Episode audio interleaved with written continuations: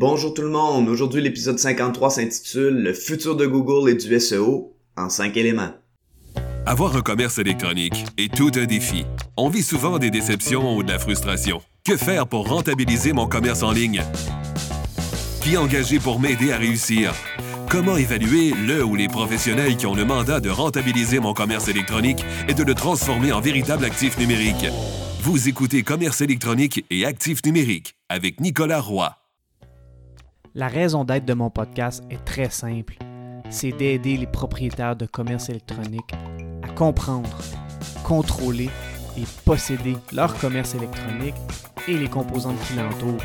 Parce que je crois sincèrement que c'est la meilleure manière de rentabiliser à court terme et de se bâtir des actifs numériques qui prennent de la valeur à long terme. On sait que le monde du marketing numérique évolue à vitesse grand V et c'est en grande partie dû à l'évolution de la technologie. Le SEO aussi suit ce rythme et aujourd'hui, je vais tenter de nous projeter dans le futur en parlant des technologies sur lesquelles Google travaille et en expliquant comment ça pourrait changer la recherche et le SEO dans un futur rapproché. Dernièrement, j'ai assisté à la formation We Love SEO et un des conférenciers a fait un excellent travail de faire une projection du futur. Je vais terminer avec une histoire qui est arrivée récemment et qui m'a fait réfléchir. Aussi, si vous écoutez cet épisode avant le jeudi 28 octobre, j'aimerais vous inviter à la soirée clé. La soirée clé, au pluriel, est une soirée gratuite qui s'adresse aux entrepreneurs. Elle sera animée par Serge Beauchemin, d'Alias Entrepreneur, et Yvan Cournoyer, du Club d'investisseurs immobiliers du Québec. Plusieurs entrepreneurs d'expérience vont se joindre à eux, dont Ruth Vachon, Dominique Gagnon, Luc Poirier, François Lambert, Chantal Lacroix et plusieurs autres. Dans la deuxième partie de la soirée clé, il va y avoir des salles pour différents sujets d'expertise. Parmi toutes ces nombreuses salles dont différents sujets d'expertise seront traités, j'aurai l'occasion d'échanger avec des entrepreneurs qui veulent que leur site web ressorte naturellement dans les résultats de recherche de Google, le SEO. Vous pourrez me poser toutes les questions que vous désirez. Pour vous inscrire gratuitement à la soirée clé, qui aura lieu jeudi 28 octobre et qui débutera à 18h, rendez-vous à soireeclé au pluriel.ca. D'ici là, bon épisode. Avant de débuter l'épisode, j'aimerais vous inviter au groupe Facebook Commerce électronique et actifs numériques. C'est l'endroit où on pose des questions concernant le commerce électronique, que ce soit par rapport à nos défis ou en réaction au contenu de l'émission.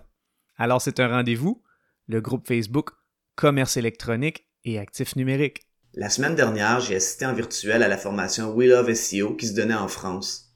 Et oui, il a fallu que je me lève très tôt dû au décalage horaire.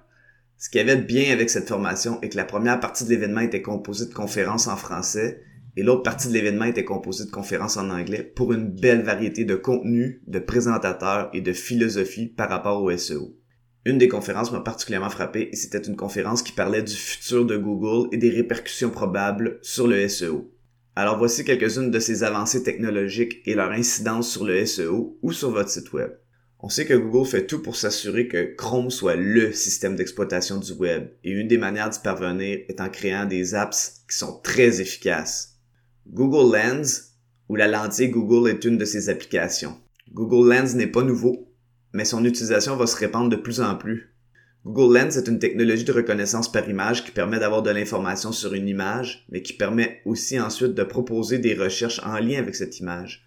L'utilisation d'images exclusives à votre produit ou service sur votre site web et sur les médias sociaux est une bonne idée pour s'aider pour le SEO avec Google Lens.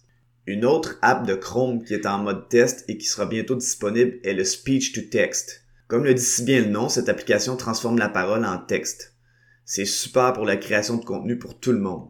Cette app va démocratiser la création de contenu et des sous-titres pour les vidéos. Ça va donc aider pour les stratégies de création de contenu pour les entreprises. Le contrebalancier est que cette technologie risque aussi de renforcer la compétition si elle s'en sert aussi pour sa stratégie de contenu. J'ai parlé de Natural Language Processing ou NLP ou traitement du langage naturel dans les épisodes 40 et 41. Cette app de speech to text va vraiment pousser cette technologie une coche plus loin. On va y revenir plus en détail au point 5. Il y a une troisième fonctionnalité que Google prévoit lancer prochainement et c'est le Chrome Cart ou le panier Chrome. Cette fonctionnalité va permettre aux utilisateurs qui veulent acheter de cliquer sur ce bouton. Est-ce que le bouton sera transactionnel pour que les gens fassent la transaction sur Google ou non? On ne le sait pas encore. Une chose est certaine, Google veut de l'information sur les gens qui achètent. Est-ce que les commerces électroniques devront se connecter à Google Card prochainement? Probablement. Et si vous écoutez ce podcast depuis un certain temps, vous connaissez ma position, ou plutôt mon inquiétude sur le fait de perdre ces actifs numériques d'entreprise auprès des géants technologiques.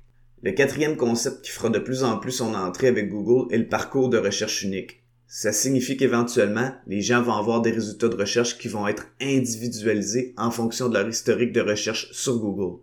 C'est ce qui est fait avec YouTube qui vous sert des vidéos que vous risquez d'aimer en fonction de votre historique. Et Google possède YouTube, alors l'expérience et la connaissance sont au rendez-vous pour faire la même chose pour vos résultats de recherche sur Google. Pour le propriétaire d'entreprise, ça signifie que le client cible ou le persona doit ou doivent, si vous en avez plus qu'un, être ciblé et le site web doit avoir un parcours client vraiment adapté à celui-ci. Ce sera un défi qui devra être relevé en ayant une meilleure stratégie de marketing numérique, une bonne conception rédaction ou copywriting et avec du support technologique. Cinquièmement, on sait que Google tente toujours de s'améliorer pour être le plus pertinent possible dans les résultats de recherche suite à une requête. En 2019, Google avait lancé BERT, qui est l'acronyme pour Bidirectional Encoder Representation from Transformers. C'est pas les Transformers comme dans, dans l'histoire, euh, le film. BERT est basé sur le traitement du langage naturel ou NLP, Natural Language Processing. L'algorithme utilise le machine learning et l'intelligence artificielle pour comprendre les requêtes effectuées par les internautes. Il essaie d'interpréter leur intention de recherche, c'est-à-dire le langage naturel qu'ils utilisent. BERT est associé aux assistants vocaux personnels comme Google Home. C'est bien, et prochainement Google va remplacer BERT par MUM, M-U-M, pour Multitask Unified Model. MUM est mille fois plus puissant que BERT. Et donc maintenant, Google va encore mieux comprendre ce que l'internaute veut dire quand il fait une recherche. En fait, combiné à l'historique de recherche sur Google, MOM sera un outil très puissant pour servir des résultats pertinents. Pour les commerçants, ça signifie encore que de cibler un persona précis et de lui servir ce qu'il veut va devenir de plus en plus important.